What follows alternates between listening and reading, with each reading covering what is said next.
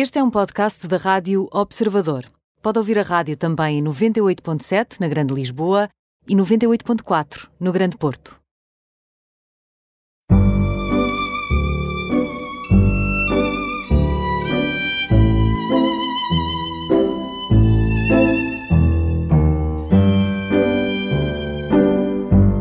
Raquel Gaspar acabou de fazer 50 anos.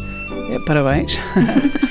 Bióloga marinha, mãe de três filhos e cofundadora do Ocean Alive. O Ocean Alive é muito conhecido, muito premiado, muito reconhecido nacional e internacionalmente e uh, muito por causa das pradarias marinhas e aquilo que vocês tentam uh, preservar a todo custo. O que é que são as pradarias marinhas?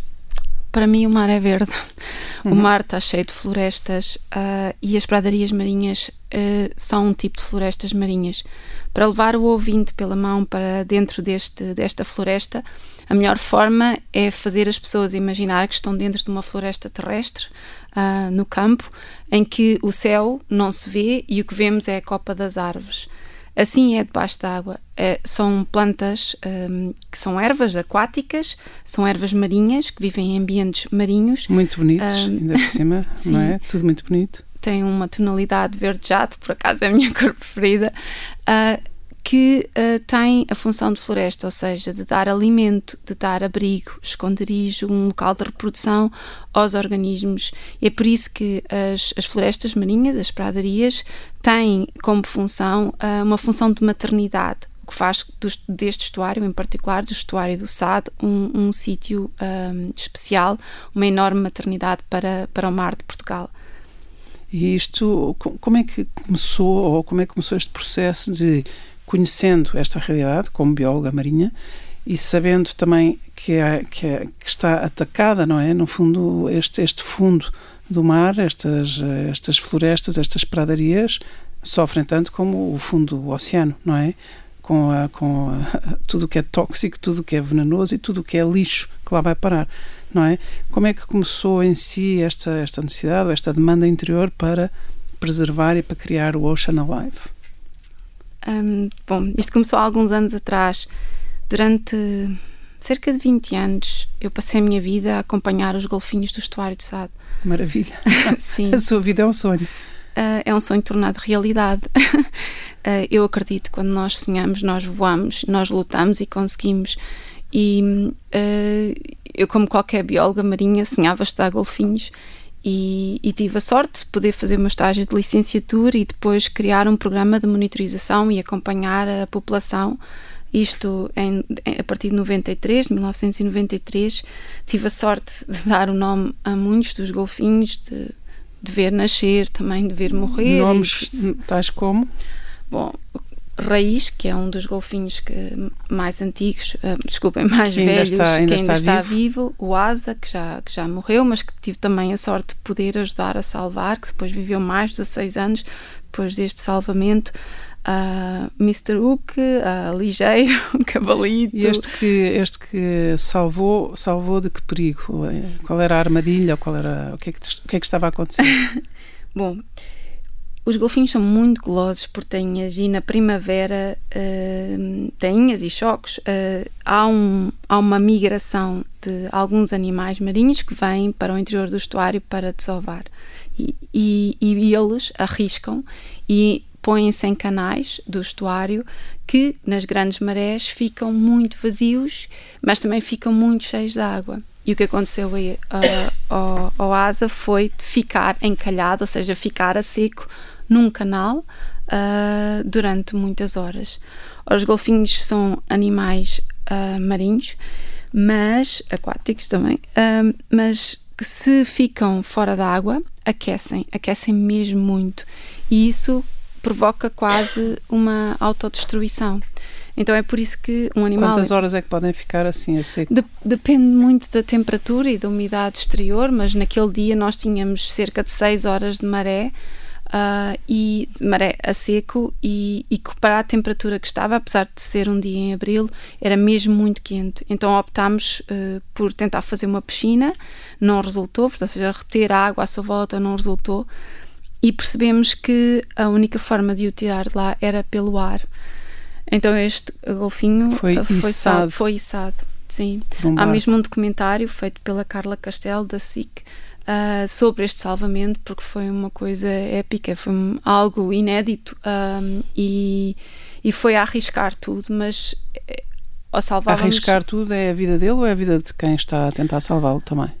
Olha, eu acho que foi as duas coisas, porque eu arrisquei a minha gravidez. é verdade. Estava à espera de bebê na altura. Estava, estava grávida e quando vi içado desmaiei e depois passei mais. Eu estava com uma gravidez de risco. Aliás, eu vim do Hospital de Santa Maria diretamente para o salvamento e do salvamento para o Hospital de São Bernardo, em Setúbal. Mas pronto, depois. Isso é que é eh, uma verdadeira paixão e é, Sim. e é dividido entre dois grandes amores, não é? Mas Sim. Esse seu filho ou a sua filha que nasceu, filha. a sim. sua filha conheceu o Asa, se ele ainda, se Claro. ele ainda viveu 16 Sim, anos. sim. E, e os seus filhos têm a mesma relação com os golfinhos que têm? Ou seja, sabem o nome, conhecem, reconhece- co- conseguem reconhecê-los? Não, não. Lá em Como é que uma casa. pessoa reconhece um, como é que uma pessoa reconhece um golfinho? Muito simples. É pela barbatana dorsal. É como nós nos conhecemos uns aos outros através da cara. Da expressão? Uh, da facial? expressão uh, com o golfinho, aquilo que sai fora da água, aquilo que vem à superfície quando eles respiram é a barbatana.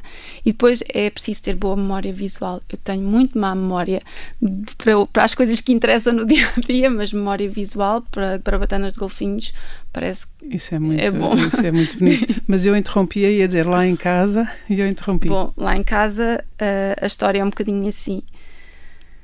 Quando nós nos entregamos muito na primeira infância e depois de repente os filhos veem que a mãe tem outro amor, há sempre um conflito. E a história lá em casa é mesmo esta. O trabalho da mãe não é amigo dos filhos. Pronto, É pois isso- inspirador. Isso é uma história, isso é, isso é um clássico eterno em muitas áreas de especialidade. Sim, é inspirador, não tenho dúvidas. Uh, nós, adultos, pais, somos os heróis, os inspiradores dos nossos filhos, mas Rouba muito tempo. sim. Rouba sim. muito tempo e, e tira os pais de casa e dos filhos. e esta sua vida tem sido uma vida de grande paixão e de grande entrega. E, portanto, e Sim. viaja muito e está muito fora. Não, ah, não viajo muito. ah, não. Dou, é muita entrega àquilo que faço. Ou seja, viaja muito para o estuário do Sado e para a cidade vir buscar apoios. Então, eh, agora que já fizemos aqui este parênteses em relação aos golfinhos, andamos outra vez e voltamos aqui à, à- à- à ideia de, de- de constituir, de criar o Ocean Alive. Na altura, eu, depois de começar o, o programa de monitorização, fiz um doutoramento em que a minha pergunta como investigadora é o que é que aconteceu a esta população para ela estar cada vez mais pequena e, portanto, em declínio e como é que nós a poderemos ajudar a evitar o declínio em que se encontra. Já agora, quantas, quantos golfinhos é que há no estuário do, do Sado? Hoje devem existir cerca de 27 ou 28. Que é muito pouco. Sim, quando eu comecei eram 36. Sim. Uh, o máximo que foi registado em 1986 foram cerca de 40 golfinhos. E, portanto, o que está a acontecer é que há uma degradação do, Do seu habitat. É. E o que eu fiz uh, como investigador foi criar modelos uh, em que utilizei a história, de- a história da população, a história demográfica durante 20 anos, entre uh, 1981 e até 2002, uh, para tentar compreender vários cenários, o resultado, o impacto na, na evolução da população de vários cenários. E depois descobri que se nós conseguíssemos melhorar as condições de vida da população, ela, ela tinha capacidade, portanto, ela mostrava capacidade para, para expressar as suas melhores taxas de sobrevivência, nomeadamente dos E até para juvenis. se reproduzir. Sim, porque o, o problema que está, estava a afetar a população era a baixa sobrevivência dos juvenis e a fecundidade das fêmeas. E hoje nós sabemos que a falta de alimento, aliás, até por, por um estudo também de longo eh, prazo, de, desculpe, de longo termo, eh, numa outra população ah, na Austrália, que depende das pradarias marinhas para se alimentar, eh, houve em 2011 uma grande corrente ah, quente que queimou como um fogo estas plantas e ah, quem sofreu mais foi quem come mais, as grávidas e os adolescentes, que é exatamente os juvenis ah, e, ah, pronto, e, as, e as fêmeas progenitoras. E, portanto, ah, esse era o problema que estava a afetar a população e, na altura, eu nem sequer sabia, com, com toda a verdade, o, que- o que é que eram as pradarias ahm, e, e a sua importância para os golfinhos. E foi por ter obtido este resultado, fui perceber então neste estuário o que é que sustenta esta população e foi assim que criei uma enorme missão para a minha vida, perceber que, que eu costumo dizer isto de uma forma que realmente me enche, que é eu era apaixonada pelos golfinhos e achava que os golfinhos e as baleias eram de facto o símbolo da beleza do oceano. E eu hoje, aquilo que eu mais quero transmitir às pessoas é que esta beleza são de facto os ecossistemas que sustentam estes animais que nós adoramos. E, e aí sim está a beleza. Ou e seja, eu adorava que as pessoas pudessem mergulhar como eu mergulho, para que pudessem conhecer e apaixonar-se por estas florestas marinhas. Estas florestas marinhas, houve uma exposição muito bonita daquele japonês no, no Oceanário, Sim. com a música do, um, do Rodrigo Leão, que uhum. aliás é quem fez o quem fez a música deste nosso programa, o genérico do programa é do ah. Rodrigo Leão e que nos ofereceu e, e, esta esta conjugação das florestas com a música do Rodrigo Leão, eu acho que nos fazia ir a essas pradarias e essas florestas ou, ou acha que não? Eu acho que talvez tenha sido a altura em que nós pessoas que não são biólogas e que não vão ao fundo do, do oceano, que estivemos mais próximo eu de penso, o conhecer. Sim, eu penso que a exposição ainda, ainda está lá, não tenho conhecimento, tenha saído. E acho, acho que é uma boa aproximação, sim. Se calhar, eh, sim. depois de ouvir esta, esta conversa, consigo, muitas pessoas, se calhar, vão ficar entusiasmadas para ir conhecer estas pradarias marinhas por aproximação, claro. Sim. Então, e da, da ideia de salvar uma população de golfinhos e de perceber que antes dessa beleza dos golfinhos e das baleias existia a beleza das pradarias, onde eles se alimentam, se acolhem, se reproduzem, eh, até formar o Ocean Alive, que é hoje em dia uma organização extraordinária, com um impacto extraordinário, com reconhecimento internacional. O que é que seguiu? Quem foram as pessoas de que se lembrou uh, estas mulheres do SAD, estas pescadoras do, do SAD? Esta foi muitas vezes eh, aquilo que nós fazemos na vida aparece-nos escrito na testa, ou pelo menos no pensamento de manhã, quando acordamos, ou quando olhamos, ou quando estamos calmos. E há um certo dia em que eu estava no mar, em que eu começo a observar à minha volta e vejo outras mulheres uh, que estavam no mar. Um, ehm, e a pouco e pouco fui, fui compreendendo que, tal como eu uh, e, portanto, através dos golfinhos queria preservar as pradarias marinhas. Havia outras pessoas naquele estuário que precisavam das pradarias marinhas em primeira mão para sobreviver. Um, seres humanos, estamos sim, a falar de eu, seres humanos. Sim, agora. eu identifico-me muito com as mulheres. Acho que nós, mulheres, somos o símbolo da sustentabilidade. Acho que nós temos tudo para inspirar os seres humanos através do amor e da entrega. Sentes primor para os homens também. e para os homens, claro, nós temos filhos, portanto, todos os homens passam por nós. Isto é, qualquer homem neste planeta passa por nós. Um, e, portanto, temos um, um, papel muito grande através do amor, para mim é o sentido da vida, um, de, de, de, levar, de inspirar as pessoas. e e eu, eu vi estas mulheres e então um dia decidi ir falar com uma delas, a Fátima, que é uma pescadora da Carrasqueira. Uh, confesso que esta primeira conversa foi para mim um dilúvio, porque eu achei que isto não tinha sentido nenhum, porque basicamente eu quis mostrar-lhe uma vontade de criar um projeto em que gostaria de ter a aliança de outras mulheres do estuário do Sado para proteger uma floresta marinha, que são as sebas, como elas lhe chamam, as pradarias. Um, e ela não estava completamente disponível para isso? Não, não foi de não estar disponível. Eu acho que nem eu, eu em conversa, até, até há pouco tempo, em conversa as duas, ela dizia-me: Olha, Raquel, nem eu nem tu sabíamos onde isto ia parar. Um, e, e foi mas quando diz um dilúvio, é um, um, um dilúvio, no sentido, um naufrágio da ideia ali? Não, ou num dilúvio eu... no sentido torrencial de de repente muitas ideias e muita vontade não, de fazer qualquer coisa? que eu fui para casa chorar e chorar porque eu achava que isto não tinha sentido nenhum. Mas depois fui conhecendo mais outras duas pescadoras, a Cláudia Martins, que também é da Carrasqueira, e a Rosa Ferreira, que é do Faralhão, e e, e, começámos então a agarrar mais ideias e o primeiro prémio, que até foi onde pela primeira vez nos conhecemos, conheci, exatamente, na Gulbenkian. Uh, na Gulbenkian, quando ganhámos o primeiro Isso prémio. Já foi há anos, meu Deus. Eu acho que foi dos momentos mais espetaculares da história da Ocean Live, porque não foi só pelo facto de termos ganho o primeiro prémio, Uh, na altura foi muito dinheiro, mas uh, foi também porque através do bootcamp... O primeiro prémio de projetos empreendedores. Sim, sim, foi o primeiro prémio do, do Ideias de Origem Portuguesa. Exatamente. Um, e, e, também porque... Um, porque nós tivemos um, um bootcamp em que estavam 10 equipas a colaborar umas com as outras só nós, só três equipas é que iriam ganhar os, os prémios. Mas, mas, mas todos não colaboravam houve... com Sim, todos, não é? Foi espetacular. A lógica do todos por todos Sim. é absolutamente fabulosa. E enquanto estávamos uh, juntos, uh, nós tínhamos que pensar sobre as ideias e todos os eixos da Ocean Live foram definidos naquele bootcamp.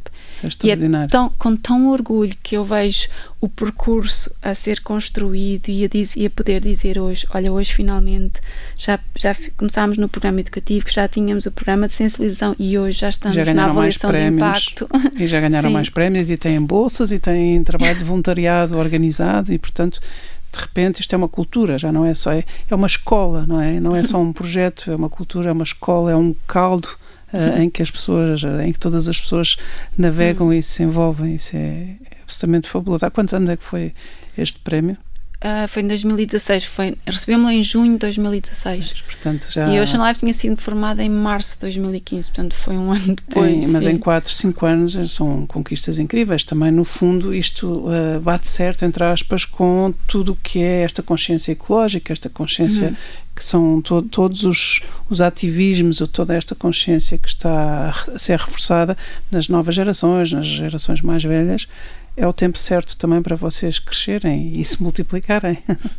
Sim, e os desafios hoje são gigantes, gigantes, gigantes. Quais são e, os maiores de todos? Bom, eu, o meu coração abre-se logo e a primeira coisa que vem aqui para a mesa são mesmo as dragagens que estão a acontecer neste momento, enquanto eu e aqui, eu e a Laura Enquanto estamos, estamos aqui, aqui a falar que é algo que às vezes eu penso tanto, oxalá eu esteja seja, enganada. É, é, é um Sim. escavar as pradarias, é tirar, tirar. Não, não, afetam diretamente, porque o escavar não é na zona onde estão as pradarias, o escavar é escavar anos uh, de, de, poluentes que estão enterrados e, e, quase selados pelo leito do rio e que agora nós não vemos. É, nós, nós conseguimos ver a turbidez da água que, que é o fator número um, o, o maior inimigo das, das, plantas é a falta de luz e, portanto, a turbidez é Quando é aquilo fica tudo turvo, não é? é... As plantas não crescem e, portanto, todos os serviços que elas nos prestam acabam por desaparecer porque elas também deixam de lá estar.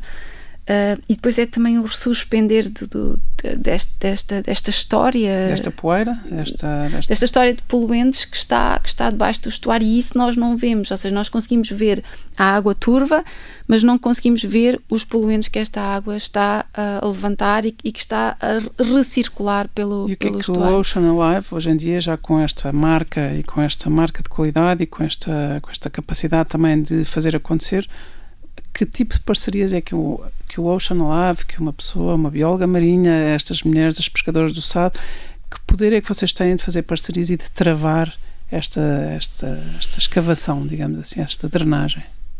Bom, eu penso que uh, é muito difícil olhar para o momento atual como alguma conquista, mas se, se, temos que falar de algumas, eu posso lhe dizer duas que realmente eu consigo identificar. Primeira, na segunda manifestação para, contra as dragagens, uh, um ano depois nós tínhamos muitas pessoas com cartaz a dizer salvem as pradarias. A segunda é muito recente, foi no dia 19 de dezembro, em que houve no Parlamento uh, a discussão de propostas uh, para o governo suspender ou mesmo parar com as dragagens e que há políticos, portanto, há partidos que defendem as pradarias marinhas. Eu acho que isto, para mim, eu, nós podemos perder, ter perdido uh, o facto de as pradarias, ou seja, o estuário estar neste momento a ser dragado, mas há uma consciência maior uh, das pessoas e agora crescente dos políticos para uh, o valor das pradarias. Ou seja, esse, esse é o grande trabalho prévio, ou seja, o primeiro grande passo é este, é o, o como, como se diz hoje em dia muito num, num jargão internacional, é o raising awareness, não é? É reforçar reforçar, despertar, reforçar a consciência de que as pradarias existem, de que esta dragagem, eu há bocado disse drenagem, saiu, mas é esta dragagem está, que é assassina, não é? Sim. E, e portanto, talvez este seja o, grande, o primeiro grande passo para uma grande mudança à frente. Vamos, vamos esperar que sim, e agora vamos ter que fazer uma pausa e voltamos já a seguir. Voltamos à conversa com Raquel Gaspar, bióloga marinha, 50 anos, acabados de fazer, mãe de três filhos e cofundadora do Ocean Alive, que tem como grande propósito revelar uh, o fundamental que são as pradarias marinhas, que são o habitat, são a maternidade, são o acolhimento de, de espécies uh, fundamentais no nosso ecossistema e no, no fundo do, do oceano. Uh, não são só as baleias e os golfinhos que dependem destas pradarias marinhas. Um, e estávamos a falar que neste momento já há uma consciência política. Uhum. Primeiro, já, é, já há já há uma consciência também de, de quem não é biólogo, de, de, leigos, já tem a consciência que existem as pradarias e que é preciso uh, preservá-las. E também já há uma maior consciência política. Isto quer dizer que se conseguem isto em 4, 5 anos, que é o tempo de vida do Ocean Alive, quer dizer que, que estão no caminho certo. Sim, eu acredito no caminho certo. Quando nós partimos para a luta com uma convicção é aquela convicção que não nos larga. Não sei explicar. É, quando se vêem pessoas que não são biólogos, que não são as, as pescadores do SAD e que têm um cartaz que diz salvem as pradarias marinhas, isto já quer dizer muito, como dizia há bocado, não é? Um, então, voltando, agora andamos aqui um bocado para trás na, na sua biografia uhum. e deixando agora aqui um bocadinho o Ocean Alive, gostava de saber como é que nasceu o seu amor, a sua paixão, como é que despertou também em si este amor pelo fundo do mar. Olha, eu sempre vivi numa aldeia. É uma aldeia que se chama Colmeias, ao pé de Leiria, e sempre amei estar sozinha na natureza. Uh, eu penso que estava no nono ano quando comecei a ver a série, a série do Cousteau e quando eu olhava uh, aquele mar, aquele, aquele mergulhador, eu não tinha dúvidas que era isso que eu queria fazer. Portanto, foi nessa altura que eu defini eu quero ser bióloga marinha. E depois vim para a faculdade, fiz, fiz o curso e apaixonei-me pelos golfinhos e quer, eu quero ser bióloga marinha e quero estudar golfinhos. Mas ainda estava no curso e esse foi talvez o momento mais marcante da minha vida, aquele que ainda hoje está cá dentro do meu peito. Eu acho que se eu esvaziar o peito, sai mágoa do mar dos Açores, onde eu estive mergulhada, a sério. Eu, eu, eu tinha o sonho de viver num barco como o custou. E então eu soube que nos Açores havia uma organização internacional, que, que é o Fundo para o Bem-Estar Internacional, bem-estar animal, uh, Fundo Internacional para o Bem-Estar Animal, assim aqui, uh, a IFAO, uh, que estava lá com um veleiro a investigar uh, as, portanto, as zonas onde estavam as baleias e os golfinhos. Para quê? Porque em 1981 tinha havido a cessação da caça à baleia e estava-se a promover nos Açores aquilo que é hoje a grande atração turística, que é a observação de baleias e golfinhos. Uhum. Então uh, eu consegui escrever, na altura por fax, uh, para Jonathan Gordon, que era o responsável pela, pela aquela equipa, e nesse verão uh, fui para os Açores e fiz o verão como voluntária. Isto no... tinha 20 anos, 20 e poucos anos. Sim, sim devia ter acabado de fazer 20, sim. Uhum. Um, e então, no segundo ano, já fui como uh, membro da equipa contra sempre vivia sempre no primeiro e no segundo ano mas já vim, já já fui como uh, membro da equipa contratada e já tinha uma função ou seja a minha função era falar com as pessoas interessadas para, na observação de estácios, em, em promover uh, empresas de whale watching um, e falar com elas. Uh, no terceiro ano já fizemos com o Departamento de Oceanografia e Pescas um, um projeto piloto e uh, as bases para, para, o regulamento de observação de cetáceos que está em vigor uh, nos Açores. Extraordinário. Portanto, eu, eu tive a sorte de poder estar uma sorte, na Genes... uma sorte que fabricou também, ou seja, a sorte e o mérito. Sim, e esses, esses momentos que eu passei lá, a minha vida lá, é, é, é aí sim é uma vida de sonho, porque o é que mais eu poderia querer do que viver no meio do mar, dormir num barco, acordar e, e, e trabalhar. Nós trabalhávamos por turnos, tanto trabalhávamos durante a noite como, como durante o dia, um, e ouvir, ouvir os, os cachalotes. Eu vou, vou dar um bocadinho para vocês, é assim. Isto são os cliques da colocação ecolocação é assim que os cachalotes procuram as, as lulas, por exemplo, que é um dos alimentos. Ou seja, é, no Sim. fundo, é- esse som é o isco, é o despertar? É, Ah, não. não. é uma forma de ver com o som. Ah, Ah, ok. Sim, é como os morcegos fazem e os Ah. golfinhos, sim. Ah, e pronto, e ouvi os assobios dos golfinhos, na- nadei com eles. Os, os golfinhos assobiam muito. Uhum. Ah, os do Sado nem por isso. Quando nós estamos no estuário do Sado quase nunca ouvimos. Eles estão sobretudo silenciosos porque eles têm outra forma. Ou seja, como há muito ruído subaquático dentro do estuário, eles têm uma atitude mais de escutadores, de, de estar a ouvir, do que, ah, do que de serem De comunicadores. de comunicadores ativos. Já, já não é o mesmo no mar. Ah, Mas, mas em mar alto, Açores sim. ouve-se. ouve-se. Sim, em mar alto, na nossa Deve, costa. ser um, deve ser sim. um som incrível. Sim. Eu acho que para mim o mais incrível é, é mergulhar no meio do nada, naquele azul eh, tão escuro e, e- naquelas fendas de luz que parece que vão até ao infinito. Eu acho que quando nós estamos apaixonados, temos o no- construímos o nosso amor próprio. Nunca teve medo? Nunca, Não. nunca, Não.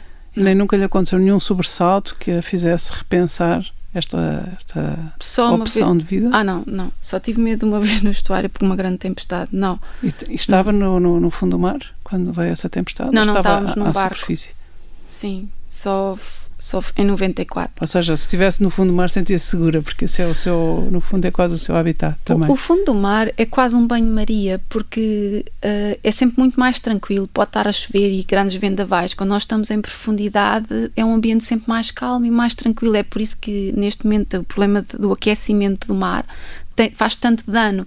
Um- um- mesmo ah, poucos, não precisa de, de subir a temperatura um grau para fazer de facto dano, porque os organismos que ali estão vivem com flutuações muito, muito pequenininhas. Muito subtis. Sim, sim. E é isso que, pronto, que é um dos maiores danos hoje eh, que está a acontecer no nosso oceano. Mas pronto, já fugi. Oh, Raquel, então, mas voltando aqui hoje, porque eu acho que todos nós nos interessamos também muito pelos golfinhos e pelos barulhos e pelas baleias. O que é que se aprende com um golfinho? O que é que se aprende? O quê? Eu acho que é ser selvagem. E o que é que é ser selvagem? É ser livre. É ser livre.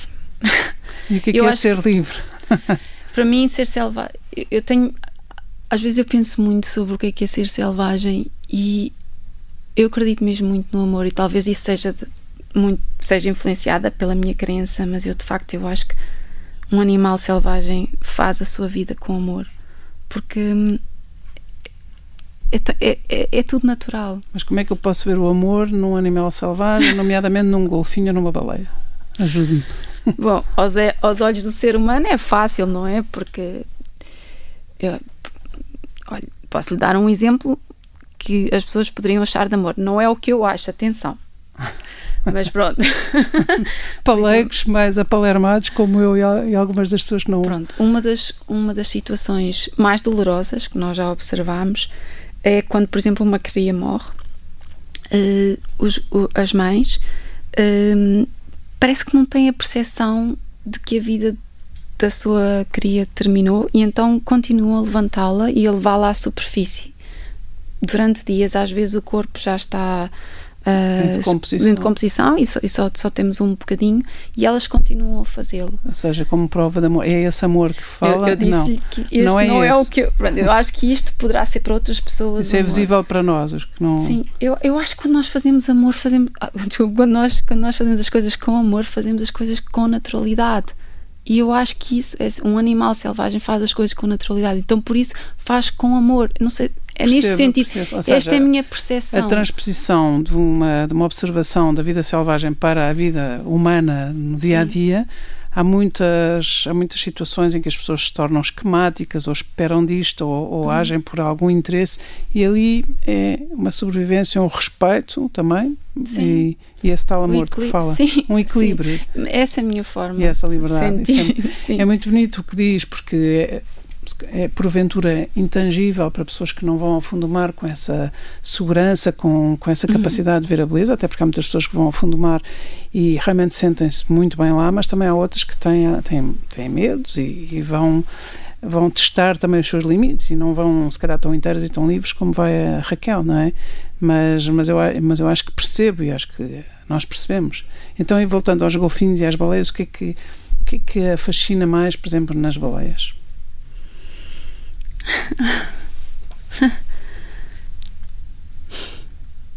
Tanta eu acho coisa. que é a imensidão, não é a imensidão. É a imensidão. Eu já tive a sorte de estar a fotografar baleias que têm 25 metros, são baleias, são as baleias finas no Mediterrâneo, num botezinho de borracha com 3 metros em que elas basicamente pareciam que nunca mais acabavam. Elas próprias, tinha... elas parecem a Terra. é um continente. Sim, elas parecem um sim, continente. um continente, sim. Eu acho que é a imensidão mesmo. A imensidão. É... E as baleias são, são, são animais. Hum, como é que eu ia dizer? Não são animais agressivos, são animais uh, empáticos, são animais. Uh, porque os golfinhos são muito, não é? As crianças, todas as pessoas gostam de um golfinho. Há Atenção. poucas pessoas. as pessoas podem achar que os golfinhos são animais muito simpáticos, mas são. há que ter cautela. Mas não o fa... Bom, é assim, com, nas interações com os humanos, não o fazem por mal, fazem-no por curiosidade. Ou seja, uh, já me aconteceu estar no meio de um grupo de golfinhos e perceber que isto nos Açores e perceber que havia um animal que estava a olhar fixamente para nós e sempre à roda. O que é que eu fiz? Chamei a equipe e disse: Vamos para dentro do barco. Porque pode acontecer que eles, por curiosidade, agarrem nós e mergulhem. Eles não sabem, nós não sabemos. Nós Nadar como eles. Nós não, não sabemos fazer a peneia como eles, ou seja, não conseguimos estar aquele tempo todo sem respirar como eles, não temos essa capacidade e, e por isso não o estão a fazer por mal. Um, Mas eles podem matar um ser humano por isso? Sem querer, sim, claro. Uhum. E há uma história muito conhecida uh, que, acabou por não, não, não ser na morte, mas que um, um fotógrafo estava a filmar a namorada uh, a mergulhar com baleias piloto e depois este, uma baleia agarra na, na, na namorada, no, no, no, na perna e mergulha com ela. E portanto, esta história está toda documentada. E para quem viu isto, uh, é, é, é uma Acha forma é uma de nós questão... percebermos as regras. Ah, Ou seja, okay. quando nós estamos num ambiente que não é nosso, nós temos que perceber uh, quais são as regras, o que é que nós podemos fazer, onde é que estão os limites. Mas o que, é que ele, o que é que eles poderiam ter feito? Poderiam ter percebido que ela estava a observar e que eles estavam a entrar demasiado no habitat dela? N não sei, não sei se a circunstância, se houve uma circunstância que pudesse ser sintomática ao ponto de eles tomarem uma atitude, isso não sei. Uh, no meu caso, uh, pronto, eu aprendi a ler os sinais e, e, e, um deles é mesmo esse, é quando nós percebemos que há um animal que de facto nos, nos fixa, fixa um, até porque... É melhor ir embora, é melhor recuar. sim, sim Mas há, há, uma espécie de um trigger, digamos assim, no fundo há um disparador, ele fixa-nos e se eu avançar, ele toma isso como agressão? No fundo é um comportamento também uh, muito, muito humano. Pode tomar, mas não, não tenho experiência para, para responder por isso, porque eu nunca o fiz também, uhum. mas mas, mas poderá tomar sim. Uh, se, por exemplo, tiver, no, se, por exemplo, quando há uma mãe uma cria, ou, isto, isto em, em qualquer uh, espécie, sim, em, em, espécies de mamíferos, muitas vezes um, um, um ser invasor uh, que se aproxima de, de, um, de, uma progenitora que tem uma cria, a mãe tenta, tenta defender ou outros animais do grupo. Portanto, e seja uma baleia ou seja um, um, uma mãe golfinho, é uma leoa, como se costuma dizer. Sim, mas eu acho que as pessoas devem desviar-se deste cenário porque a probabilidade disto acontecer com alguém é mesmo mínima. Ou seja, hoje em dia as, as situações em, que, em que, que, levam as pessoas a poder estar. Isto é uma riqueza na vida, não é? Poder estar no mar com baleias ou com golfinhos são muito. São, infelizmente não é para todos, é mesmo. Ah, porque é muito caro. Um, e, e, e, por exemplo, em Portugal continental, no nosso mar, aqui no continente, não, não, não é possível uh, só, nos, só nos Açores. Açores. e na Madeira, não é?